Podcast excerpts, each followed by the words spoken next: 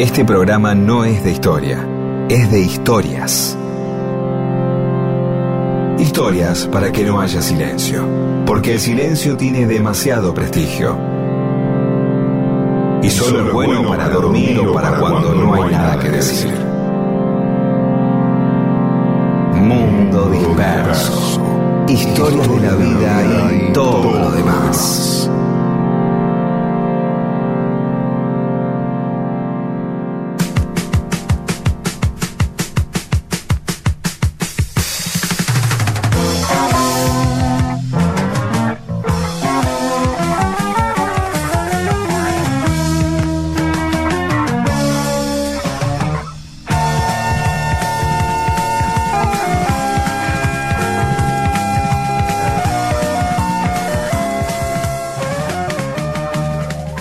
¿Cómo les va? Estamos en Mundo Disperso. Es el anteúltimo programa del año. Somos Pedro Saborido, Daniel Míguez, con Olivia Dayes, Paula Weintraub y Eamon. ¿Cómo andás, Pedro? Bien, bien, bien. Hoy vamos a hablar un poco de estas cosas, de llegar a diciembre y decir, uy, estoy hecho bolsa o no. Ya no sabemos Sí. si ocurre o es parte de un relato o un discurso en el cual uno se prende. ¿Entendés? Terminás Sí. hablando y diciendo lo que decimos todos porque es lo que corresponde a esta altura del año. Así que nada, bárbaro. Y está siempre eso de veámonos antes de las fiestas. Aparte, ¿no? Y nunca te ves antes de la fiesta ni después. No si se amontona todo. Mm, Sí, se Ah, junta todo, ¿eh? Y bueno, Sí, sí. por eso, es como que se apelmaza todo. Otra cosa que estaba pensando hoy, que extraño a dos oyentes que antes escribían muy seguido y ahora hace mucho que no escriben. Uno es Melancólico Caballero de Maldonado Pid. Así que no sé, Melancólico, ¿en qué andás? Da señales. Y el otro es mi admirado Quique Secafien, exfutbolista, bueno, de Morón, Los Andes, Rosario Central, el fútbol mexicano, Aldo Civi de Mar del Plata, eh, un número 10 que jugaba muy bien, pero deben estar escuchando el programa, les dará fiaca escribir. O no lo escuchan, o tienen otras cosas para hacer. Claro, no escuchó un montón de tiempo, el tipo dice, voy a descansar un tiempo de esto, o no, o se puso a hacer otra cosa, o no escriben, Claro. no escriben. Arrancamos con el programa. ¿Qué, qué cosas pasaron? A ver, si era un día... A ver, vamos a cosas que pasaron un día como hoy, un 19 de diciembre. En 1833 moría Miguel Ascuénaga. Ascuénaga, que fue integrante de la primera junta y fue desterrado dos veces. Una en 1811 fue desterrado por Saavedra por ser morenista Ascuénaga. ¿Mm? Bien. Así que lo desterraron a San Juan. Y después, en 1829, lo desterró Lavalle por ser Ascuénaga federal. Ya me cae, nos cae bien, ¿no? Ascuénaga nos cae bien. Sí, sí, sí, aparte de un Lo bueno. desterró Saavedra y lo desterró Lavalle, nosotros, digamos, desde una posición totalmente eh, para nada ecuánime sobre la historia, ya nos ponemos eh, del lado de Ascuénaga. En mil eh, sí, aparte, bueno, Lavalle en ese año que fue Peronista. gobernador, después de haber fusilado a, a- a Dorrego, como contamos Por eso. Ascuénaga es peronista, sí. Sí. En 1971, un día como hoy, Aldo Pedro Poy convertía el gol de Palomita más festejado en la historia de Rosario Central. Fue un gol, ¿se acordás de ese gol? No, yo no me acuerdo, la verdad. Sí, lo vi en las fotos y porque sé que generalmente el- un movimiento de hinchas rosarinos, que no me acuerdo cómo se llama, se reúne y eh, evoca ese gol. Muchas veces eh, fue el mismo Poi, fue a tirarse de Sí. palomita en una esquina de Rosario, no sé dónde lo hacen. Sí, sí, se tira de Palomita, este, ahora ya está grande, no lo hace, pero eh, a veces eh, hacen una caravana de barcos por el Paraná y, y la proa del barco, el mascarón de proa eh, del barco es la imagen de Poi como tirándose Claro. en Palomita. Claro, porque Este. aparte es, es, es así. Un mascarón de proa se está tirando de palomita, es verdad. Claro, exacto, exacto. Se hacen- yo no que- miro nunca fútbol. ¿Se hacen goles de palomita todavía? Ah, ¿Se ven goles de palomita? pocos, ¿eh? No, se ven pocos goles de Palomita, tenés razón, ¿eh? Ahora que lo decís. Pero eso es por, Sí. quizás por cómo se hace, digamos, todo lo que está pasando en el área últimamente.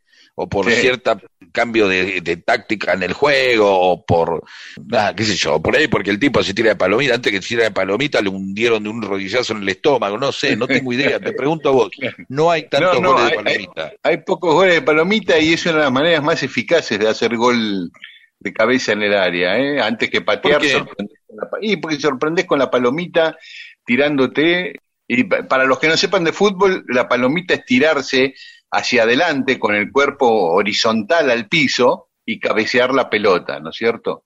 Como, este, y este un ave. Claro, como un ave. Ese gol se lo hizo nada menos que a Newell's Old Boys, al clásico rival de Rosario Central. Por eso se festeja tanto y, fue en la cancha de River en la semifinal de, de, un campeonato. Después Rosario Central llegó a la final con San Lorenzo y le ganó a San Lorenzo y salió campeón. Y hay un cuento hermosísimo del negro Fontana Rosa que se llama así, el título del cuento es 19 de diciembre de 1971. Otra cosa que ocurrió un día como hoy, seguimos con el fútbol, Bocini se retiraba. El partido de despedida de Bocini ah, se hizo un 19 de diciembre de 1991, o sea, hace 30 años, en la cancha independiente con muchas estrellas luego de una carrera fantástica de 19 años en la primera Independiente. También un día como hoy de 1982 debutaba Soda Stereo, tocaba su primer recital Soda Stereo. Y también un día como hoy en el 2001 empezaba la debacle del gobierno de la Rúa, que terminó en tragedia con 39 muertos, ¿no es cierto? Eh, empezó el 19 de diciembre con saqueos. Ese mismo día de la Rúa, el 19 de diciembre, decreta el estado de sitio y después de ese discurso por cadena nacional decretando el estado de sitio, se producen los cacerolazos, que nunca se habían escuchado. Yo me acuerdo de volver esa noche a la madrugada ya del diario Clarín donde trabajaba, serían las 3 de la mañana, ponerle cuando volvía, y a lo largo de las avenidas que iba cruzando con el auto, gente en la calle pegándole las cacerolas a esa hora de la madrugada. Quedé muy impactado, me acuerdo. Bueno, al otro día, o esa misma madrugada, renunció Caballo al Ministerio de Economía y al día siguiente, el 20, renunció de la Rúa. Gran represión en Plaza de Mayo y en muchos otros lugares del país. 39 muertos y después, bueno, vino la sucesión, primero Ramón Puerta, después Rodríguez A, Camaño y finalmente Dualde bueno, muchos integrantes de ese gobierno están vigentes hoy, ¿no? Patricia Bullrich, que era ministra de Trabajo, Hernán Lombardi, López Murphy, Graciela Fernández Mejide, Horacio Rodríguez Larreta, todos serán miembros del gobierno de De la Rúa. Y hoy está cumpliendo años Luis Landricina y ah, Alejandro Apo. Sí. Bien, le mandamos saludos entonces. Un, saludo a los dos. Y como hablamos de Soda Estéreo, podemos irnos escuchando a Soda Estéreo. Por supuesto. ¿Qué pasa, nene? ¿Qué pasa, nene? Estas historias les van a servir para nunca quedarse sin tema de conversación. Mundo Disperso. Un montón de historias para que usted cuente y se luzca. Ella durmió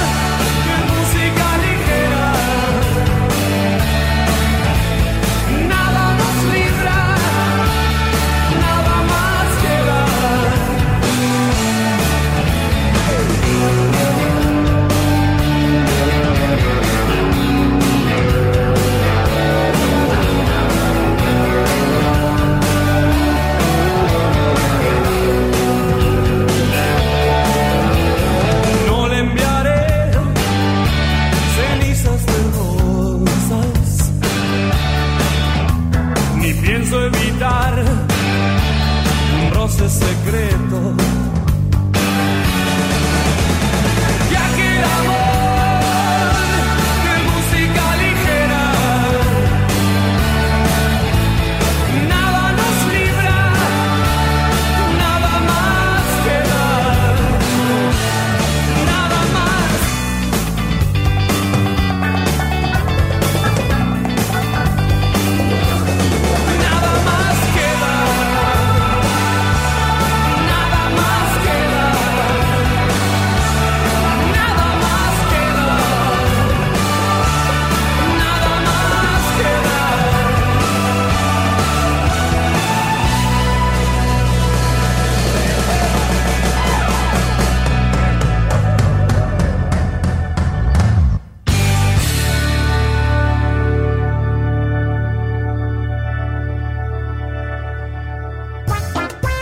Deje que el entretenimiento sea monopolio de empresas de contenidos, medios de comunicación y redes sociales.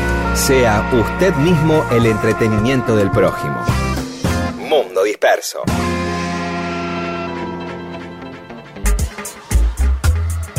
Y seguimos en Mundo Disperso. Hoy vamos a hablar de una española que tuvo un gran protagonismo durante la etapa de la Revolución Francesa.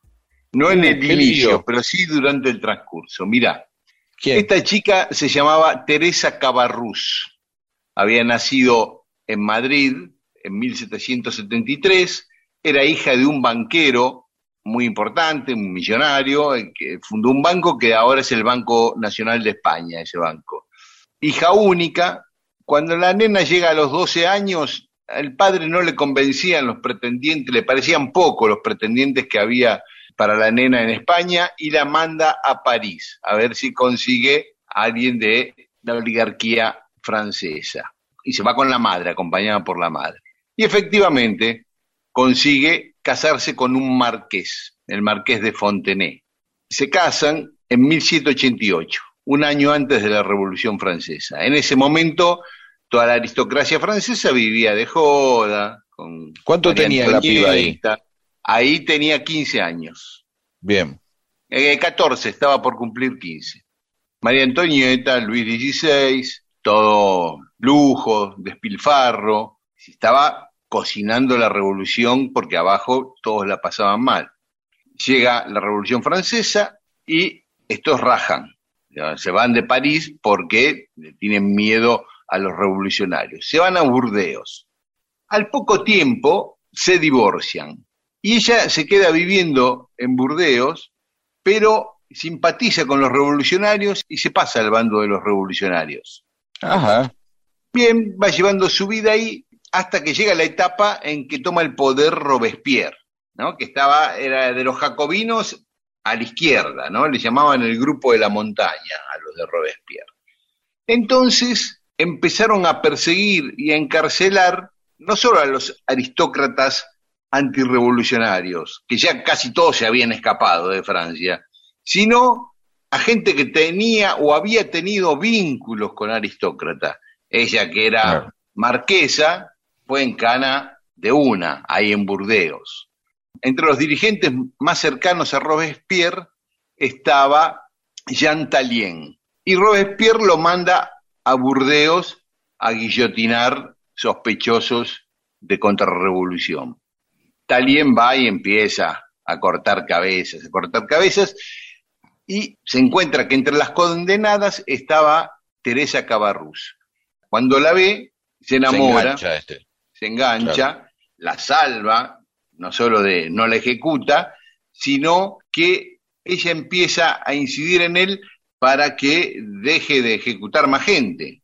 Y efectivamente, las ejecuciones en Burdeos empiezan a mermar, venía guillotinando a lo loco y de golpe uno, dos por día, pasado mañana otro. Y Robespierre, cuando le llegan los partes, Claro, los guillotinados de todo el país, ve que en Burdeos bajó. ¿Qué pasó acá?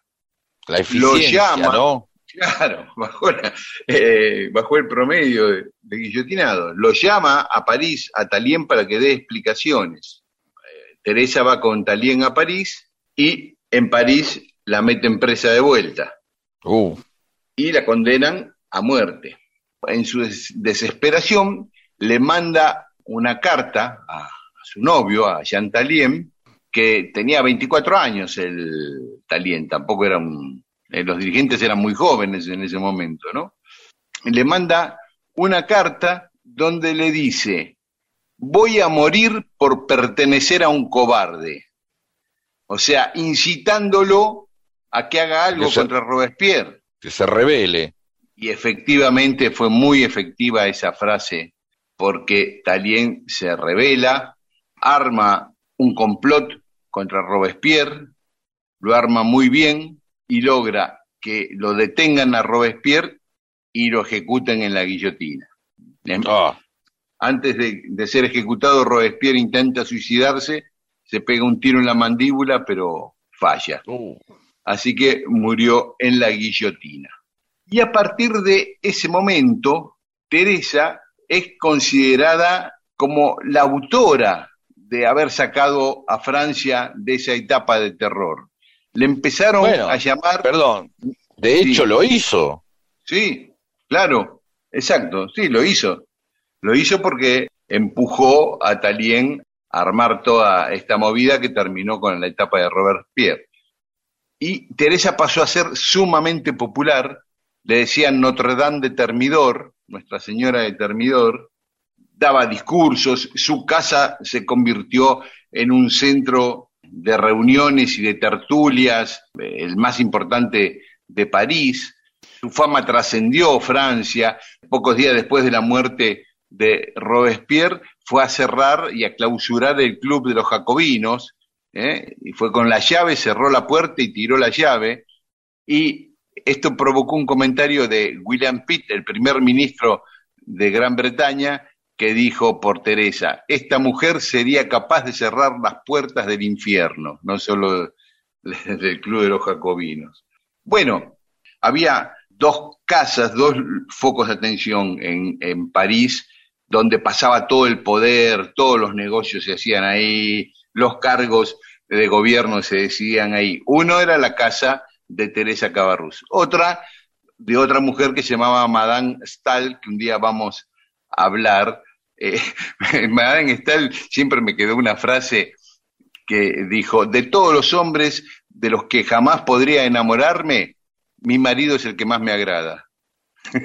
Está muy bien, está muy bien. Pero hay un impronta interesante eh, en cómo en esta manipulación que hace, obviamente la mina no se quería morir y de pronto está bien, ¿no? Le dice, che, hay que terminar con esto y hace una manipulación sobre, sobre su amante, sobre su novio, no sé qué, qué sería, cómo estaría catalogada esa relación. Y es interesante que a partir de ahí cambia el rumbo de la historia. Tal cual. O sea, es lo que no puede, lo que no se le ocurre a nadie, por temor, por miedo, a partir de algo más mundano, quizás, que es una relación en la cual le aprieta o le pega una psicopateada, porque le pega una psicopateada, le pega una apurada, eh, y el tipo reacciona y a partir de ahí, vos fíjate, este arma un complot que no debe haber sido este fácil y termina este guillotinando eh, al tipo que había precisamente provocado toda una etapa de terror.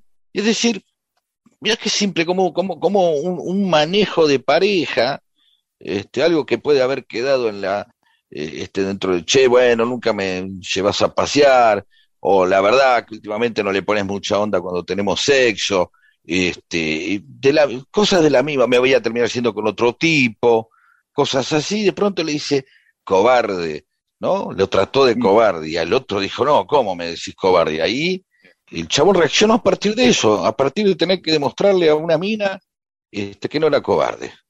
Así es, sí, sí, tal cual. Simplemente Fue con así. eso cambió el rumbo de la historia. Exacto, exacto. Se la, ju- Y- se la jugó en una frase, ¿entendés? Sí, sí, sí. se, la, sí, se, sí, la jodió- se la jugó en una psicopateada de pareja. Es maravilloso. Es maravilloso. sí. Sí, fantástico. Y como te decía, después de tanto tiempo de terror y de violencia, los, franceses querían empezar a disfrutar la vida, ¿viste? Había muchas fiestas de golpe, y bueno, y Teresa era la super anfitriona, ¿no? Daba grandes fiestas, era la referente de la moda, todas se querían vestir como Teresa. En esas fiestas que daba, conoció a Josefina, la que luego iba a ser la emperatriz. Incluso Josefina fue madrina de una hija de Teresa. Y también en esas fiestas en su casa, un día conoció a Napoleón, ¿eh? porque Ajá. Paul Barras, que era el, el que apadrinaba políticamente a Napoleón, tipo muy fuerte en el gobierno, lo llevó un día a la casa de Teresa. Napoleón cometió la imprudencia quizás de tirarle onda y ella se le burló, lo rechazó mal, cosa que después le iba a costar en el gobierno de Napoleón. Ah, vos me rechazaste. Ah, ¿la Bueno. pasó mal después de vuelta? Después sí, pero en ese momento Teresa estaba en, en su apogeo, ¿no? Pero Claro, después sí, cuando es la hora de Napoleón, ahí eh, la pasó mal. Pero al poco tiempo, Talien, la pareja de Teresa, empieza a perder poder y cada vez cobra más poder este Paul Barras, el tutor de político de Napoleón. Entonces, Talien piensa que si se va a Egipto a, la expedición con Napoleón, puede recobrar algo, algo de poder y allá se va. Teresa se queda sola, se pone en pareja con Paul Barras, que era amante de Josefina. O sea que me- medio Occidente en ese momento, gran parte de Occidente dependía de un montón de gente que se estaba ahí trincando entre sí, no quedaba nada claro. Se Sí, fue el otro sí, para quedar con Barras y sí, sí. la piba, la piba se va con Barras porque tiene más, quizá porque tiene más poder. Es Eh. probable. Pero bueno, ella queda con Barras. eh, Barras le pide a Josefina que se case con Napoleón y, ahí, y, y a Napoleón que se case con Josefina, lo consigue. Y ahí ya empieza otra historia. Se casan Josefina con Napoleón. Teresa es una de las testigos de casamiento, pero después que eh, Napoleón fue emperador, porque hasta ese momento no era emperador, le prohibió a Josefina ver a Teresa escribió una carta donde dice, te prohíbo ver a Madame Talien bajo ningún pretexto. No admitiré ninguna excusa. Si me tienes en estima, nunca transgredirás la presente orden. Le escribe Napoleón a Josefina. Así que le hizo la cruz a si Teresa fueran- como si fuera un enemigo, ¿no? Y Eh, pero, pero medio, medio de cosa de pibes y piba de 15 años, la verdad, ¿no? sí, sí, sí, Están manejando sí, claro. un país, un emperador que le tenga que pedir así. Bueno, Sí. Así que bueno, Teresa vio que la mano venía mal con ella, se pone de novia con un multimillonario. ¿Otra vez? Otra vez se casa y a los 32 años se fue de París, se retiró, se fue a vivir a Bruselas y ahí vivió como 30 años más hasta que murió a los 62 años. pero digamos dejó, cambió un la historia un par de veces y en realidad todo el, quilombo lo arma el padre, el padre que dice, che, ¿qué onda la piba acá? ¿Por qué no la mandamos a Francia? Buscando este algo de prestigio, buscando cierta alcurnia eh, en los pretendientes y termina armando un quilombo en toda Francia, ¿no? Claro, Este, claro, claro. no volvimos a hablar de los padres. Mientras, claro, y los padres que Claro. estaban contentos, me dicen, mira, papá, me mandaste allá a ver si conseguía algún conde, algún oligarca con un poco más de nombre y casi me guillotinan dos veces. Este, tuve que psicopatear a, a mi novio, este, tuve que rechazar a, a- a Napoleón, eh, este, me echaron. Y no volvieron a hablar, viste que no vuelven a aparecer los tipos. No, ¿no? no, los padres no, no aparecen. No, la madre una vez que, ella se casa se vuelve para, para España. Sí, pero bueno. Este, Bueno, hermosa bueno, historia. esa fue la historia de Notre Dame de Termidor. Te vi, juntabas margaritas del mantel. Ya sé que te traté bastante mal. No sé si eras un ángel o un rubí, o simplemente te vi. Te vi, saliste entre la gente a saludar. Los astros se rieron otra vez. La llave de mandala se quebró. O simplemente te Todo lo que diga está de más. Las luces siempre encienden en el alma. Y cuando me pierdo en la ciudad pues ya sabes comprender. Es solo un rato no más. Tendría que llorar o salir a matar.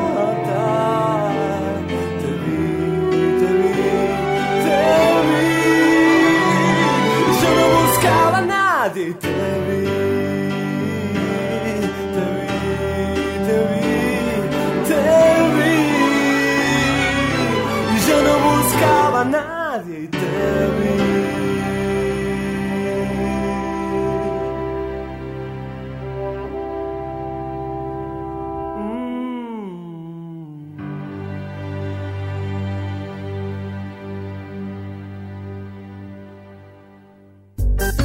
sea el alma de las fiestas.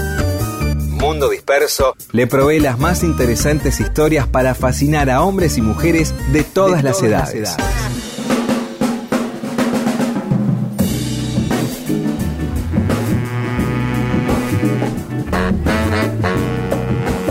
Y seguimos en Mundo Disperso.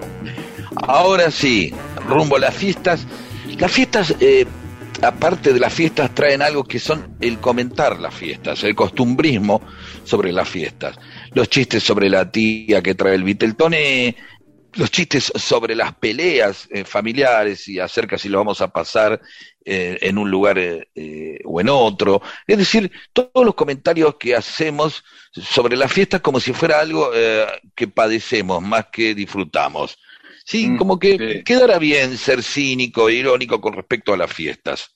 ¿De acuerdo? ¿Se entiende por dónde voy? Entonces Sí, se arman sí. dos gran, dos- como un gran grupo de gente que critica las fiestas, pero nunca escucho gente que elogie las fiestas. Parece que Ya. el elogio forma parte, claro, de una de las propagandas, de las institución, de los institucionales de, de- de Canal 13 o de, o de las empresas o de los buenos deseos de, la- de- de cualquier auspicio, eh, un producto, y no escucha gente que, bueno, y los pibes, los pibes, bueno, yo hago la fiesta este, por los pibes, yo llevo a los eh, a mis hijos a tal lado, entonces eh, ellos la pasa bien y lo hago por ellos. que Yo lo hago, por- es decir, todo parece que lo hiciéramos por otros y no por nosotros Claro. mismos. ¿Estás de acuerdo Sí, con esto? sí, ¿Sentís sí. ese aire de Sí. queja cada vez que vienen las Sí, fiestas? sí, sí. Bien. En- Entonces, eh, a, a mí me parece que hay como dos claves acá. Festejarlas o no festejarlas forman parte del mismo fenómeno, eh, que es eh, el confort de abandonarse a lo masivo, eh, a la Claro. costumbre, a la tradición, eh, digamos, a un ciclo. Por eso este, eh, uno eh, eh, ordena eh, la vida según el año, porque hay un año que corresponde al, a la vuelta de la Tierra sobre el Sol, y entonces la naturaleza propone un ciclo, y ese ciclo también nos propone a nosotros vivir de determinada manera, e ir repitiendo las cosas según sea marzo, abril, mayo, junio, julio, y en este caso fin de año. ¿Sí? Porque el ritmo, abandonarse un ritmo da confort. Por eso uno cuando escucha Sí. un ritmo mueve la patita, por eso uno siente el placer de bailar y abandonarse a un ritmo. Hay un confort, uno se abandona. Eh, Hay una lógica eh, en la cual eh, entra como en una especie de otra frecuencia, otro mundo, en donde se deja llevar por una emoción o por un ritmo o por un ciclo. ¿Voy bien con esto? Sí, no sé si claro, sí, sí. Entonces, claro, eh, cuando llega fin de año volvemos a decir lo mismo que dijimos el año pasado, Sí. ¿sí? Y volvemos a quejarnos, dado este confort. O volvemos a quejarnos, o volvemos ya, diríamos, a empezar a quejarnos de los que se quejan, si queremos este, darle una vuelta de tuerca o volver a ser originales, ¿sí? Quizás hubo un momento en donde la gente se empezó a animar a decir, no me gustan tanto las fiestas, porque me traen problemas, porque no, no sé si tengo ganas de juntarme con la familia, siento que es una obligación, como un movimiento antitradicionalista, ¿sí? Sí. Como anticonservador, mejor dicho, como una manera de decir, yo soy distinto, yo no me dejo llevar por las masas, ni por las tradiciones, ni por los ritos, me opongo a ellos. Y luego aparece otra vuelta de tuerca, que es la que empezamos a ver ahora, que es ya empezar quizás a cansarnos de este, la tradición de quejarse de las tradiciones. ¿Sí? Claro. Bien, sí, sí, entonces- sí, sí. Porque ya a esta altura es un lugar común quejarse de las fiestas, ¿o no? Sí, claro. Pongamos, claro, es, es claro. un lugar común, no, na- no es nada original, qué sé yo, por ahí hace 30 años lo era, o, yo, o 40, ahora ya no, no es original. Entonces, mi propuesta para el último programa, dado que va a pasar después del, del 24, el próximo programa es post-Navidad, ¿sí? Claro. Y antes del 31, y les quiero plantear a los oyentes esto. ¿Se sienten, de verdad, sienten que no se bancan las fiestas de verdad? ¿O a veces también es un lugar común quejarse de ellas? Es lo que le quiero plantear. ¿Qué les pasa con las fiestas a nuestros oyentes?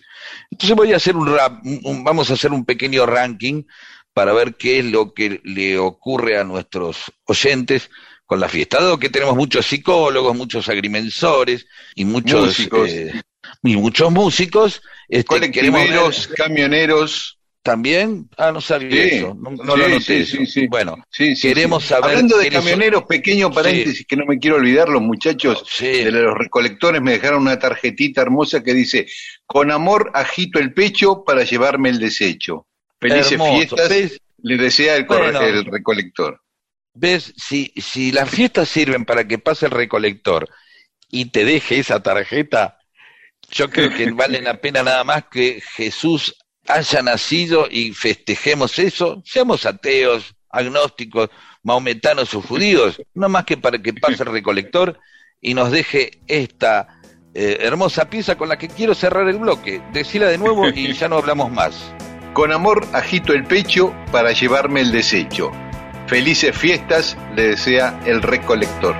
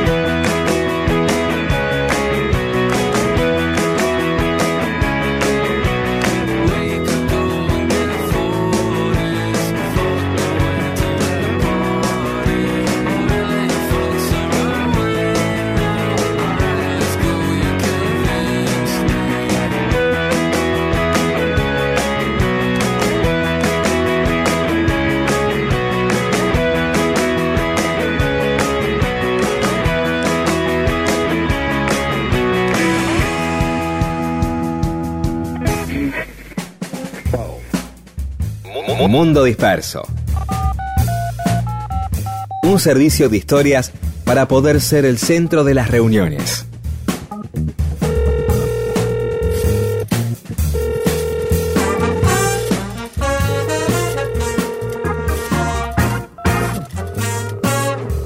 Y en Mundo Disperso tenemos mensajes de los oyentes.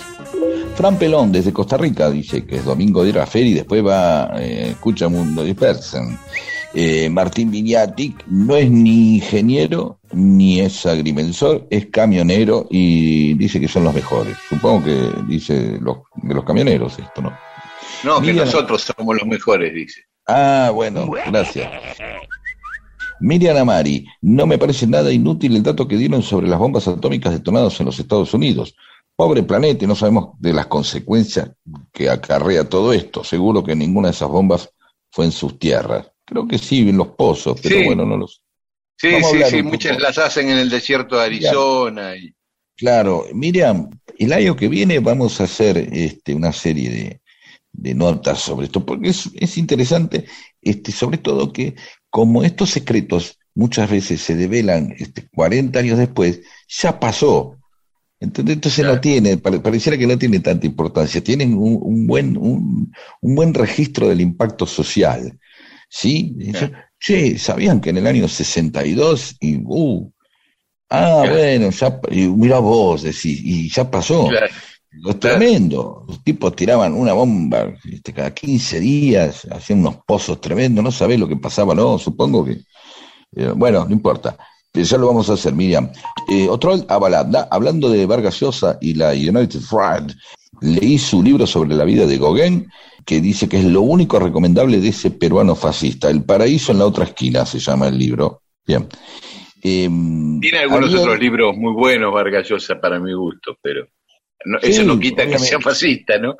Pero, Obviamente, ni quita que los libros sean buenos, por favor. claro. Eh, Ariel eh, nos escucha desde San Juan con su mujer Marisol y sus hijas Aimé y Bianca. Eh, desde Posito nos escucha. Es artesano. Mira todas las cosas que es artesano, restaurador, pintor, escultor y muchas cosas más, aparte de ser medio analfabeto. Así que imaginen cómo eh, me gusta escucharlo. Eh, Jorge Gorostiza, eh, hablando de los nombres, que me encanta a mí el tema de los nombres de los negocios que son ingeniosos, dice que en Tinogasta y Molière está una pollería que se llama la Corte Suprema, es muy bueno. Y habla de otro negocio que se llama, eh, canti- la can- es una cantina que se llama Cantina Turner. Oscar Eleuterio Sagaceta, desde Neuquén, con mucho viento, los dos papas y Nueva Delhi, nació Perete. Se ríe. Mezclamos todos juntos, los papas con Nueva Delhi y Perete.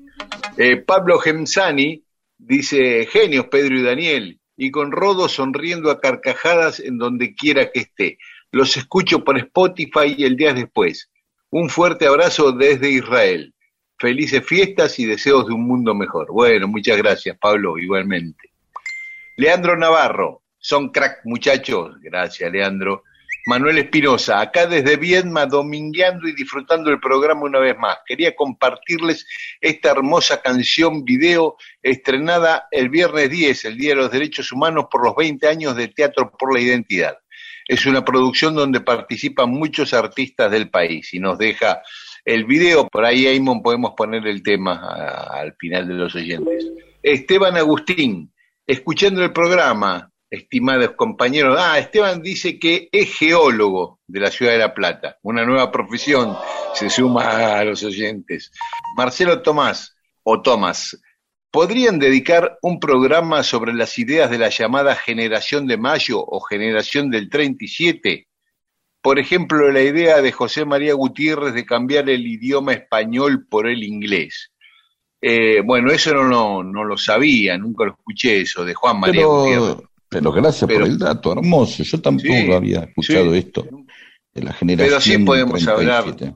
Por La supuesto. generación del 37, donde estaba Alberdi, Sarmiento. Eh, era un salón literario que funcionaba en la librería de Marcos Sastre, que era un uruguayo. Este, Bien. y, y salieron, bueno, eh, muchos escritores que además eran todos antirrocistas, pro-unitarios, ¿no? Y muchos fueron exiliados a Uruguay después. Bueno, paramos acá y después más mensajes de los oyentes. El que buscamos está en la platea, quieto en la sombra ante la luz inmensa. Tiembla mirándose sin que lo vean, y así se cree y se piensa. Son esos ojos buscados que buscan las diferencias entre el bien y el mal. Buscan un piso más firme que nunca y una columna por fin vertebral. Las voces que se juntan, Las voces que se juntan. y las manos se atraviesan, compartiendo en la duda se descubre la certeza. Son las voces que se juntan Son las voces que se juntan. y las manos se atraviesan,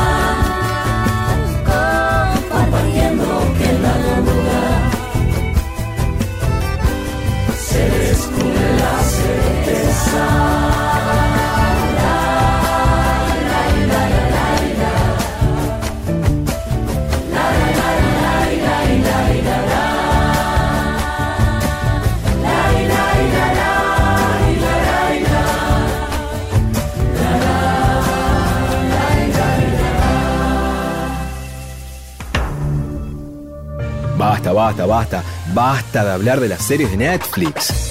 Sea usted un auténtico Netflix, humano, contando todo tipo de historias para amenizar reuniones. Mundo Disperso. Historias para que la gente tenga más cariño por usted.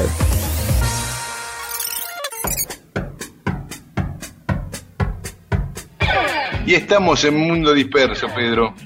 Bien, sí, por supuesto que estamos ahí y este, yo y vos formamos parte en este momento de un sector del mundo que aprecia algo que el resto no. Algunos hacen la fuerza de, asomarse y ver Get Back y quedar fascinados y estúpidos. Eso es Ah, sí, el lo he.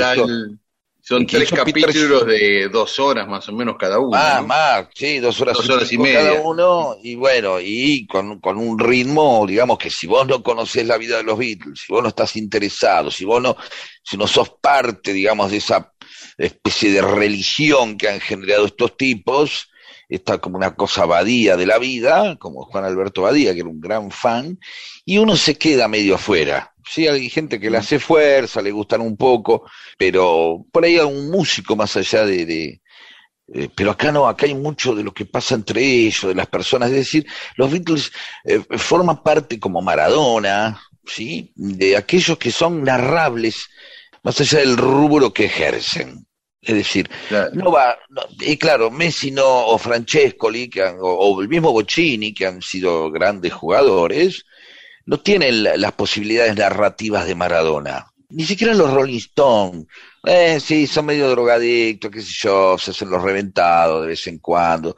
Se aspiró la, eh, al- La al- ceniza. al- la ceniza del padre, boludeces que fueron diciendo, pero no son vidas tan narrables. ¿no? Por ahí la de eh, Freddie Mercury se ha convertido en una película, pero pocos artistas han tenido una vida tan narrable como los Beatles, que decir, más allá de la música, están todos los mitos, la separación, el asesinato luego de Lennon, eh, los tipos que se terminan peleando, si Yoko Ono fue la que arruinó todo, la banda más grande de la historia que en determinado momento dejan eh, de tocar, ¿sí? Y entonces ahí aparece algo que es esta película que narra todo ese momento y en donde aparecen un montón de personas que se vuelven a ver. Y hay uno que se vuelve a ver, claro, el director se volvió a ver, eh, algunos técnicos, eh, muchos músicos, Yoko Ono, qué sé yo, se vuelven a ver ahí, ni siquiera son los Beatles, están ahí dando vueltas, este, están Mal Evans, están un montón de personas, pero hay uno que se volvió a ver y dice, aparezco un poco severo, pero eso es por el, por el casco, yo en realidad fui muy amable. ¿Y quién fue? ¿De quién estoy hablando? ¿De que apareció en la película? No sé, yo vi la primera temporada nada más. La, Bueno, media. pero todos vieron Let son fanáticos y saben que en Ah, determinado sí. momento los Beatles tocan una terraza y la cana los para.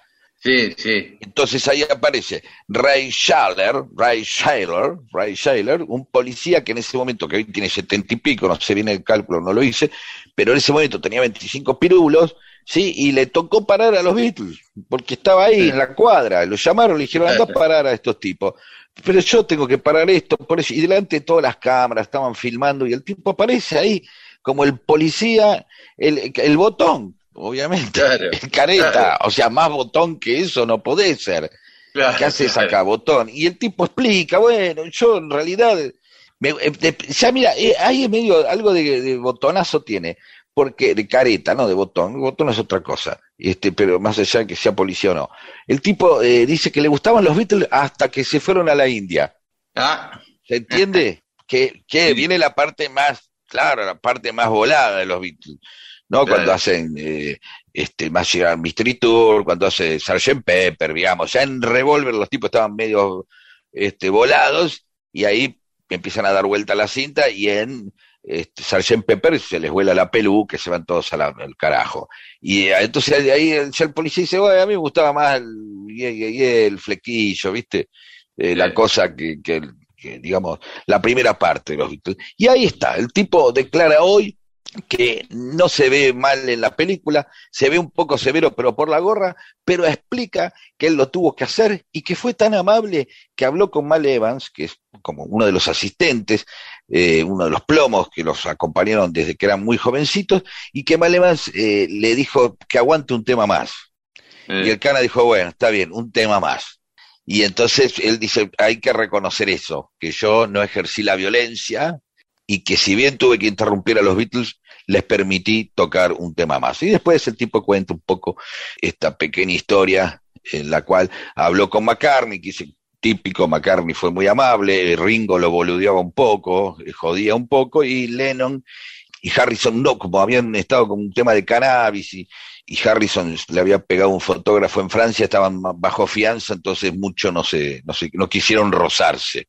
¿Sí? Claro. Pero bueno, es así, a veces en la vida a uno le toca haber echado a Borges de un bar porque por ahí no tenía efectivo para un café y no pudo escribir un poema, o haberle puesto una mala nota a Einstein, o como ha ocurrido, según cuenta la leyenda, que era un mal alumno, es decir, O no haber aceptado a Bocini en San Lorenzo o a Perfumo. Boca. exacto. Exacto, alguien tiene que ser esa persona que en determinado momento forma parte de un gran relato de alguien que es el que los rechazó, el que los le interrumpió algo, digamos, una especie, un, un- pequeño adversario, ¿no? Un, un pequeño enemigo o alguien que no creyó, ¿no? En esa persona. Eso engrandece más la historia. Y bueno, a algunas personas les toca ese papel como pequeños poncios pilatos de la vida, ¿no? En los cuales este, simplemente estás ahí para marcar y engrandecer aún más al héroe. Igual del tema de esta película tenemos que vol- eh, volver a tocarlo porque es fascinante. Sí, por supuesto, este, seguramente cada tanto, pero vamos a ver qué opinan los oyentes que Claro. vieron Get Back y a partir de ahí, porque el último programa es la semana que viene, vamos a ver si nos dividimos precisamente entre aquellos que nos sentimos como estando con amigos o con familia, que son los Beatles, y otros que dijeron, bueno, la verdad que me embolé un montón, qué sé yo, tienen Claro. todo el derecho del mundo. A veces el, el fan de los Beatles no entiende que haya gente que no le gustan los Beatles.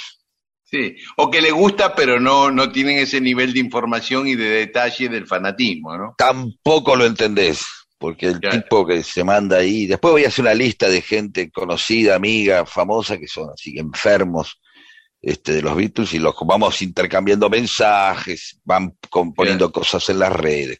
Bueno, hasta la semana que viene con este tema. A ver qué opinaron, si la vieron o no. you.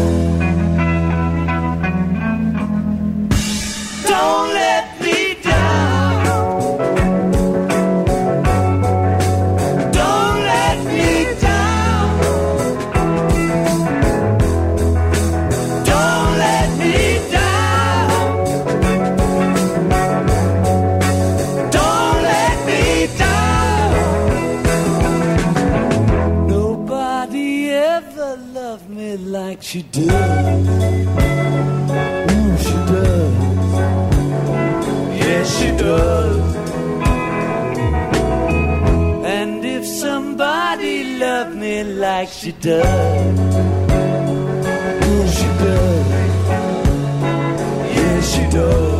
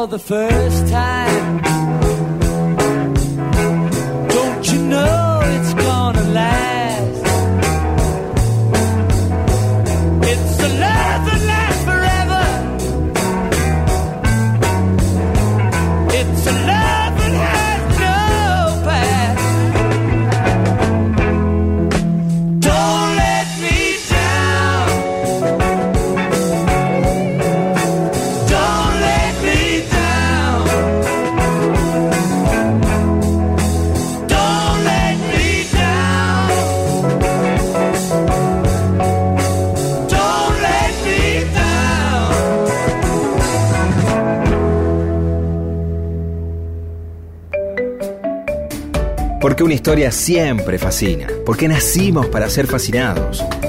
Mundo Disperso. El programa que le da a la gente historias para que las cuente en otro lado y así acceder a la felicidad.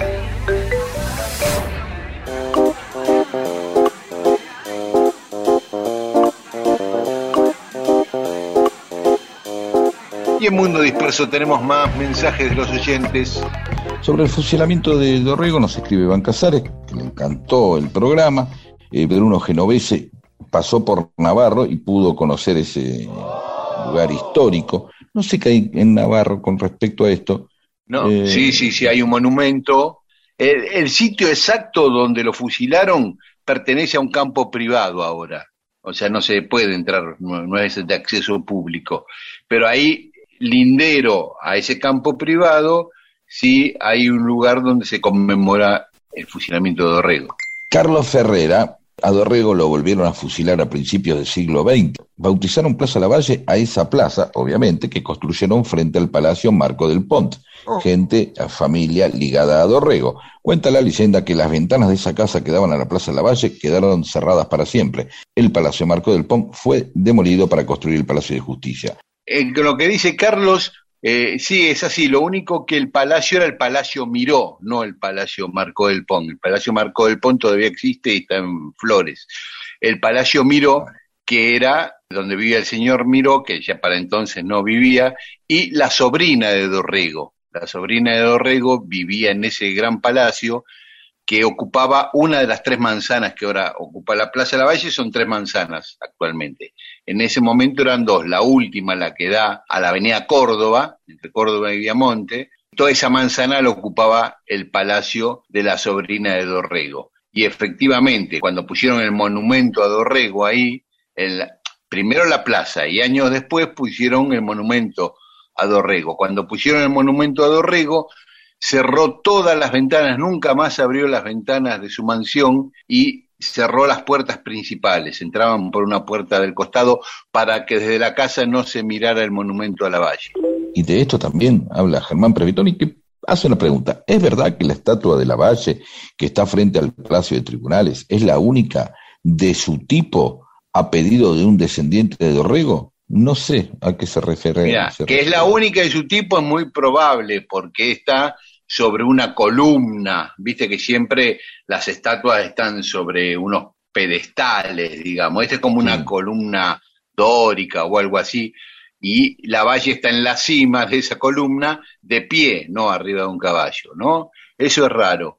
Ahora, que haya sido pedido de la familia de Dorrego, no sé, Laura Aliaga, al escuchar que Dorrego se vistió de unitario para su fusilamiento, recordé que el colorado Jorge Abelardo Ramos, poco antes de morir, se afilió al Partido Justicialista. Y un compañero me decía que lo había hecho para que muera un peronista. Jaja. Saludos desde Burlingame.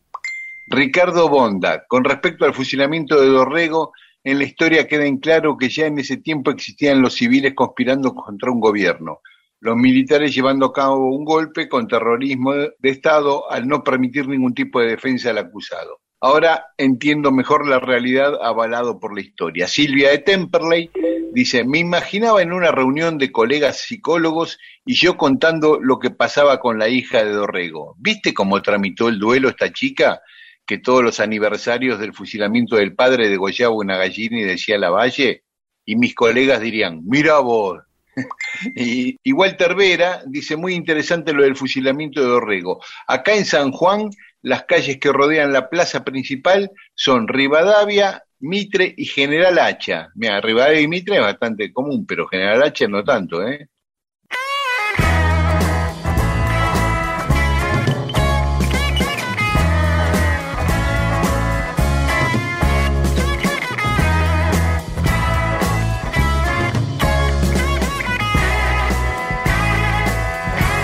Mundo Disperso, un servicio de historias para poder ser el centro de las reuniones.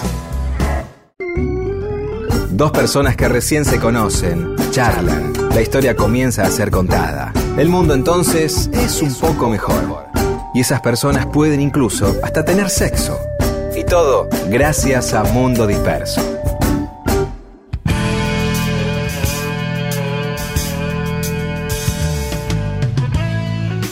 Seguimos en Mundo Disperso. Hace poco Sí. habíamos hablado de Carlos I y de España, Carlos V de Alemania, eh, a propósito del estadio Carlos V de Flandria, ¿no? Sí. Eh, y este Carlos V nos da pie para otra historia muy particular que lo tuvo como protagonista. Él, para Bueno, ubiquémonos. su ¿Qué año? y principios del siglo XVI. Esta historia que vamos Perfecto. a contar empieza en 1528, exactamente. Bien.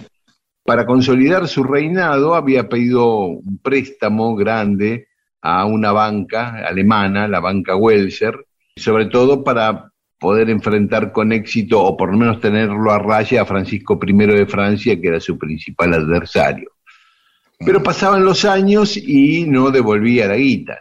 Como Carlos no tenía cómo pagarle a la banca Welser, acordaron un contrato por el cual Carlos le daba a Welser un territorio en América que era la actual Venezuela, para que lo explote. ¿no? Había españoles ahí, pero no habían avanzado en, en la conquista de Venezuela ni en la exploración de Venezuela. Entonces, Welser agarra viaje, firma el contrato, él podía, tenía la obligación solo de fundar dos ciudades y tres fuertes, y a cambio recoger todas las ganancias que encontraba, si encontraba oro, plata, piedras preciosas, él se quedaba con eso, solo tenía que darle a España el 10% y además podía tomar como esclavos a los aborígenes y eh, importar, entre comillas digo importar, 4.000 esclavos de África. A todo eso lo autorizaba el contrato con el rey Carlos V. Bien. Así que ma- arma una flota que parte de Sevilla, de Sanlúcar de Barrameda, al mando de Ambros von Alfinger, y allá llega con 281 colonos para instalarse en la actual Venezuela. Ya para empezar le puso el mismo nombre en, alemán, no Klein Venedig, la pequeña Venecia en alemán. Así, así le había denominado en Américo Vespucio por parafitos que había eh, en la costa que le hacía recordar a los que había en Venecia al lado de los canales. Eh, así que bueno, ahí llega a, a Klein eh, la flota con 281 colonos al mando de Alfinger. Empieza a explorar, se interna en el, en el terreno y el 24 de febrero de 1529 funda la primera ciudad en territorio venezolano que le pone Neu Asburg, Nuevo Habsburgo, que es la actual ciudad de Coro en Venezuela. Coro se Bien. llama hoy la ciudad esa. Después de fundar esa ci- esa ciudad, se mete en el interior a buscar el Dorado. El Dorado era una ciudad mítica que todos creían que existía y que estaba llena de oro. Ese mismo año, ya en agosto de 1529, llegan al lago Maracaibo y fundan la segunda ciudad, Neu Nürnberg, Nueva Nuremberg, que actualmente es Maracaibo. O sea que Maracaibo y Coro fueron fundadas por alemanes. Las dos primeras ciudades venezolanas fueron fundadas por alemanes. No hay mucha historia, viste que siempre, este, bueno, la cosa fue entre franceses, españoles, portugueses, ingleses, pero la verdad que Alemanes, en Alemanes- América Latina no teníamos no, idea. es ¿no? como que vinieron después, ¿no? Obviamente, seguro. Claro. Sí, sí, sí, pero como conquistadores en el siglo XVI no teníamos idea, o yo no tenía idea. Me enteré leyendo la historia de Carlos V para, para la cancha de Flandria. Seguro. Este, bueno, la expedición cada vez era más penosa porque se internaban en selvas, en lugares eh, inhóspitos, atacados por los pueblos originarios y no encontraban nada, nada, ni un gramo de oro. En un momento ya se tenían que comer los caballos, estaban con mucho hambre, muy complicados, y para colmo, Anfinger recibe un flechazo envenenado en el cuello y crepa. Cuando se enteran eh, Welser que había muerto Alfinger, nombra un reemplazante, no se da por vencido. Dice, no, no, vamos a seguir buscando. Entonces nombra un reemplazante que se llama Hermut von Speyer.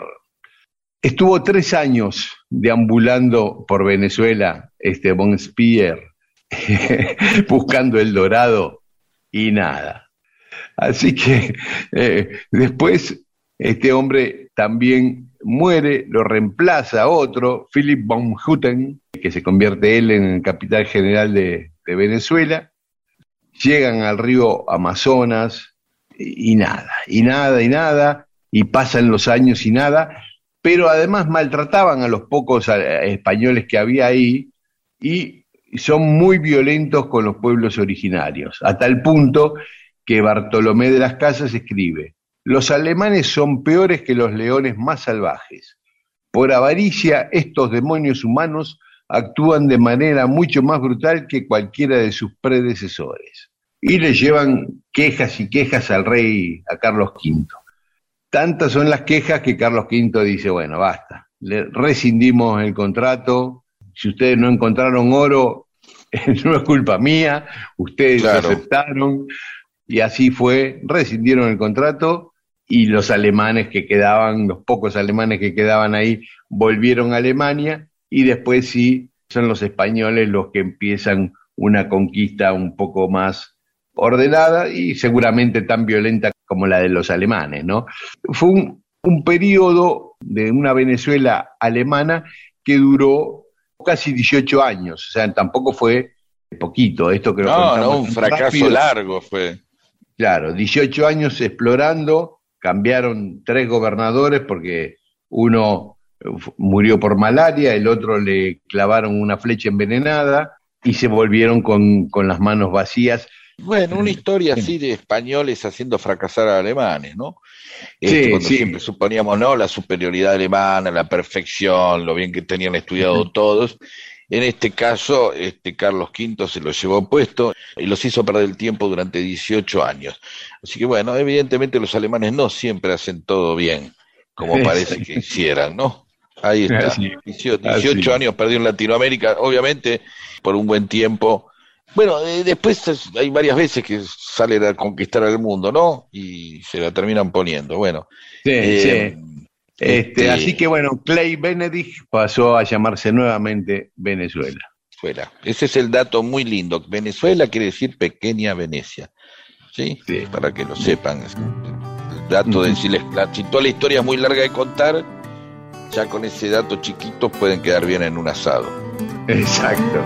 Él se pone azul, quiebra su voz al recordar le pasó. No lo inventó, ni es la verdad. Y hablará de un lugar y adentro mirará y verá la imagen de quien supo ser tiempos de felicidad.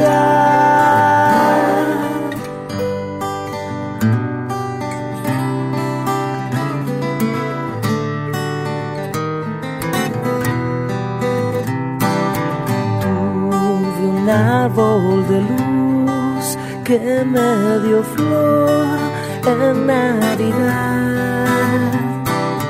Un febrero secó, el sol lo quemó y no creció más.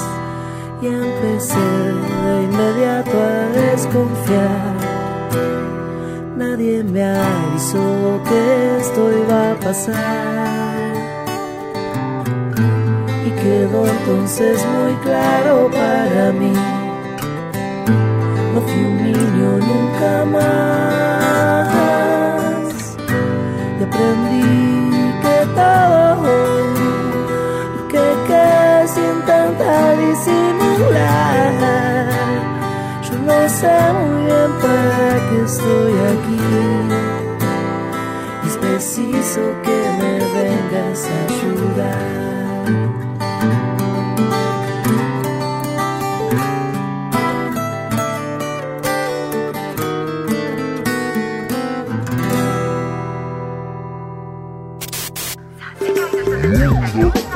Mundo disperso.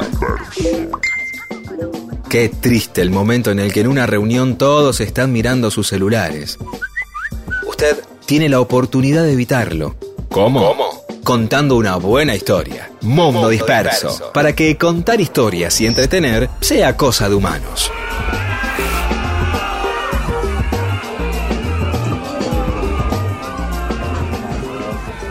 Y en Mundo Disperso tenemos más mensajes de los oyentes. Sobre el tema de los lentes de sol y su diseño para que todo el mundo tenga cara de canchero, Pablo Eiras dice que los usa solamente para manejar. Fabián Jiménez te propone a vos y te manda una imagen, que es la única que encontró, mm, de un afiche publicitario de ray donde aparece la imagen emblemática del Che con lentes. Una broma, obviamente. Ah, porque yo pregunté si el Che usaba lentes. Claro, puede ser una broma. Sebas Araujo, que es escritor, dice que le gusta usar lentes de sol, pero que eh, lo hacen sentir ostentoso. Tiene como culpa, no sabe por qué. Oh. Por eso que estábamos hablando, como que estoy pelando que acá, que cara de piola. Entonces, le da miedo que la gente piense que es un tipo súper canchero, cuando no lo es. Claro. Es, es el efecto contrario a usar lentes al tipo que dice, "Bueno, voy a dar canchero y se pone los lentes de sol. Y acá, este, Sebas Araujo, que es escritor, obviamente ya, ya pegó la vuelta de eso, y ya dice, bueno, no quiero parecer canchero porque no lo soy. Claro. Bueno, Seba, ese es el tema. La gente eh, entra en una idea, es, no soy canchero, me meto los lentes, parezco canchero y luego ya creo que soy canchero. Ajá. Ya me creo lo que parezco. ¿sí? Esa es la idea de los lentes, eh, de los diseños de los lentes, ¿no? Y para que precisamente te, te tunees la cara y la mejores. Azulancia, fanática de las gafas oscuras, indispensable. Si hay sol no puede abrir los ojos y anda media ciega. Si está nublado igual la lleva. Ya las incorporé a mi vida. Por eso tengo varios modelos según la ropa que vista. Claro, es como un elemento más. Combina los zapatos con la blusa. El marco. y- y- el, y- Con el color del marco de los lentes, quizás. Sí, o por ahí simplemente con el estilo. Rock and roll. Por ahí es una cosa, digo, voy más canchera, no tanto, voy más retro, voy con unos que son de carey, estos son metálicos, entonces voy con, me lo pongo más para usar con jean, qué sé yo, no sé, pero está muy bien esto, ¿eh? Claudio Sabino Bernetti nos comparte un enlace donde cuenta la historia de los lentes del sol y también una foto de Raúl Castro con lentes de sol y de Kim Jong-un, el líder de Corea del Norte, también con Oh, eh, sol. la- Y le manda saludos a Magliano, que le había mandado saludos a él el domingo pasado. Y ahora Magliano le va a volver a mandar saludos a Bernetti. Está perfecto, lo pueden usar para mandarse saludos, si no tienen WhatsApp o no tienen un mail, mándense saludos por acá, como, como los mensajes al poblador, de- que siempre, que obviamente que son de Radio Nacional. ¿sí? Pero bueno, Raúl Castro con lentes de sol, ¿eh? efectivamente. Ahí lo vimos. Miriam Amari, en mi adolescencia usé los lentes porque me parecían cancheros. Ya de adulta los usé por necesidad porque me molesta la red solana. Y el año pasado conocí lo que es visión natural y sus ejercicios para recuperar la visión. Y al poco tiempo pude prescindir de los anteojos para el sol. Ah, y dice que la luz solar puesto como una, como una especie Sí. de adicción. Mira vos, no sabía que había, ¿cómo es un curso para que vos para a- recuperar eh, la visión y al poco tiempo, sí, para que no te moleste el sol. Eh, Visión natural se llama. Entonces dice que solo se recomiendan los anteojos para el sol en casos eh, de manejar de frente o en la nieve o en las salinas, pero en casos puntuales. Claro, no para Y- hacerte el, el- la Claro, el canchero. sí. Y Pedro Ferretti dice, creo que los lentes para el sol distorsionan la realidad. Se pierde la posibilidad de ver la diversidad de colores. Por otra parte, la cara de boludo no se oculta con los ray Los lentes se emboludecen en un boludo. Soy Pedro, el psicobolche de Rosario. Saludos de mi loro peronista que no usa lentes.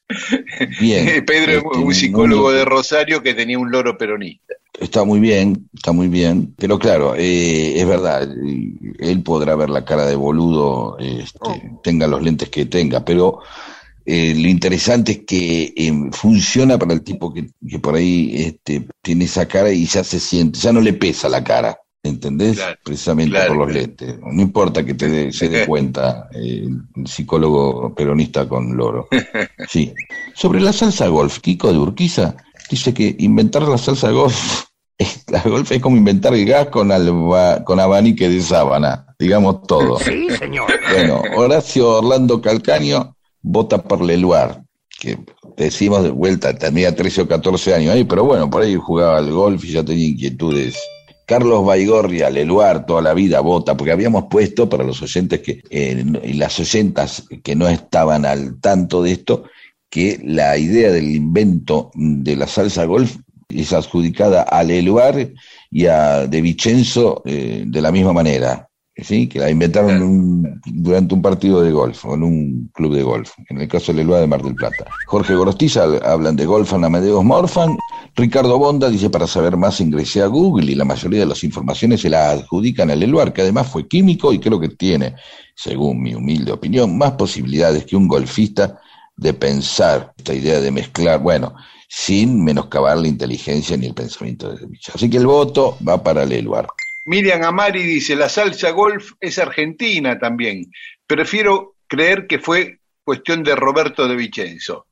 Canapé de polenta. Creo que Quique, Quique Golf. Quique Golf. Leo Cuevas. la inventó la esposa de Vicenzo, la que le llevaba las pelotas de gol. Y nuestras productoras, Paula y Olivia, hicieron una encuesta y en Instagram dio 80% a favor del Eluar, 20% para De Vicenzo. En Twitter también ganó el Eluar, pero por menos, 57 a 43. Y en Facebook dice que se lo tomaron en joda, pero igual ganó el Eluar. Bueno, esto es lo que la gente cree, es una encuesta, lo cual no quiere decir que sea verdad, simplemente es más creíble para mucha gente, nada Claro. más, ¿no? Como la Eso. sensación, simplemente preguntarle a la gente, ¿cómo cree que va a andar la economía? Y entonces todos, eh, bueno, va a andar peor, qué sé yo, Dios existe, vamos a hacer una encuesta, para el, el- da- dado que va a pasar Navidad, vamos a hacer la encuesta si Dios existe o no para nuestros oyentes, vamos a ver qué tipo de oyentes tenemos. ¿Están seguros? Vamos a ver, esa, esa es la, la- por- lo, lo- lo voy a tirar al final del programa de vuelta. ¿sí? Bueno, bueno. Y mientras les mando saludos a Néstor Ava y a Nela Ramos. Muy bien, gracias a todas y a todos. I've been trying to do it right. I've been living a lonely life. I've been sleeping here instead. I've been sleeping in my bed. Sleeping in my bed.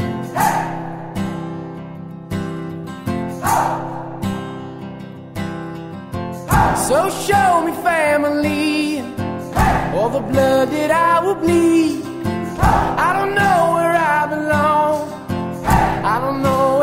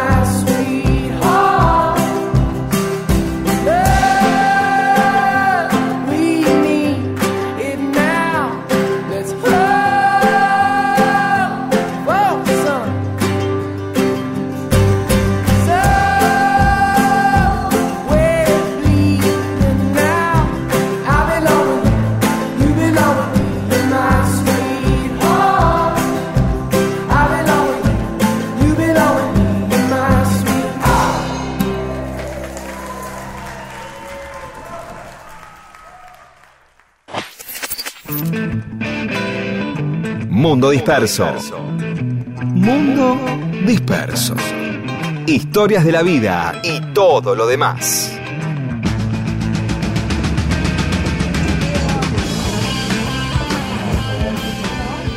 Y se acaba el mundo disperso de hoy. Tenemos algunas recomendaciones para hacer. Ahora ya habrán comprado regalos de Navidad, algunos, pero pueden regalar de fin de año. Los que no regalan en Navidad pueden hacer regalos de fin de año o de Reyes. Y ahí tienen el libro de Miguel Rep, Diego Nacido para Molestar, que es buenísimo, es genial ese libro. Después, El Rey de Fiorito, un libro que editó Cipreva, donde escriben grandes periodistas y escritores hermosos relatos periodísticos sobre Maradona, muy buenos, no de ficción. Después, otro libro que no es nuevo, es de hace varios años, pero que yo lo había leído y me di cuenta que comenté cosas de Dorrego que había leído en ese libro, entonces quiero decirlo, Gabriel Di Meglio es el autor y el libro se llama Manuel Dorrego, Vida y Muerte de un líder popular.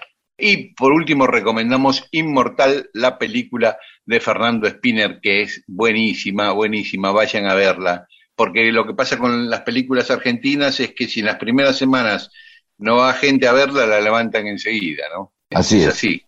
Bueno, Y eh, así una que- cosa, Pedro, Una Sí, cosa perdón. que me...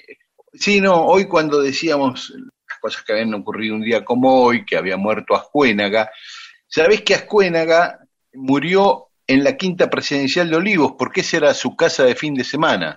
Ah, mira vos. Ahí esa era la quinta presidencial, era eso, en la casa de fin de semana de Ascuénaga. Después la remodeló Priliano Pueyrredón para los descendientes de Ascuénaga, pero mm, el sector donde vivía Ascuénaga sigue estando en pie, ¿eh? Era un detalle que me había olvidado. Sí, sí, sí. Eh, hacemos la encuesta entonces, vamos a ver el nivel de nuestros oyentes, eh, si tenemos creyentes o no. Y, y ahí vamos a declarar, a partir de lo que diga la encuesta, si Dios existe o no. ¿Sí? Si la encuesta dice Ah, que da mayor, mayor cantidad de votos a la existencia de Dios, Dios existe. Todo, todo es según lo que diga una encuesta. Declararemos la existencia de Dios a partir de la opinión de la gente. Y lo digo yo que tengo, soy un tipo de fe, un hombre de fe, ¿eh? ¿De acuerdo? Si Sí, no, sí, no, sí, sí, claro. me voy a tener a lo que diga la gente, la gente, lo que diga la gente. La este, gente. La gente, exactamente, la gente. ¿eh? Antes era el pueblo, pero después No, pasó a ser la gente. Sí, y después ¿qué pasaron a ser los gente? vecinos. ¿eh? Sí, Claro. ¿Qué, qué dice Sí. la gente? muy bien, La gente dice, y entonces lo que dice la gente, ahí claro. el mensaje de la sociedad y de la gente, que más o menos siempre, eh, eh, cuando eh, pierde, por ejemplo, el peronismo, es la sociedad dijo basta, ¿sí? Ujú. Todos, 100%, ¿sí? No es que eh, es el, 40, y- el 51, un 48, no, la sociedad dijo basta. Y en este caso lo mismo, si, si la encuesta dice que Dios existe, eh, existe, y si, si dice que no existe, no existe. Y cuando pierde el peronismo, también los que votaron son los ciudadanos, ¿no? En ese caso, sí, los Claro. ciudadanos, claro, totalmente. Ahí es la ciudadanía. ¿sí? Exacto. Es ciudadanía, ¿de acuerdo? Bueno, Exacto. hasta Bueno. el domingo que viene. Eso es.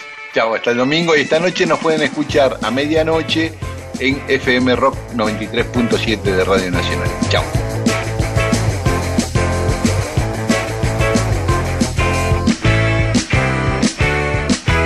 Solo quiero sacudirte para que veas las cosas como son. Solo quiero sacudirte para que dejes la vacilación.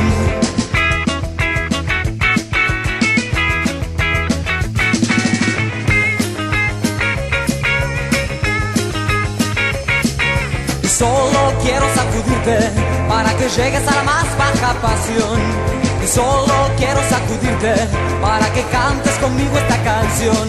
Es el rock, rock, rock en mi forma de amar. Es el rock, rock, rock en mi forma de ser. Es el rock, rock, rock en mi forma de amar. Es el rock, rock, rock en mi forma de ser.